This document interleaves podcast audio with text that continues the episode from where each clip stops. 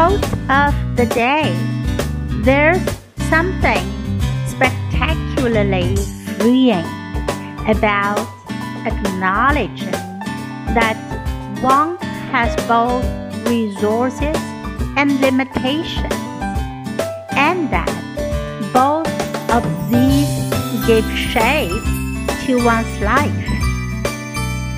By Colette Dowling.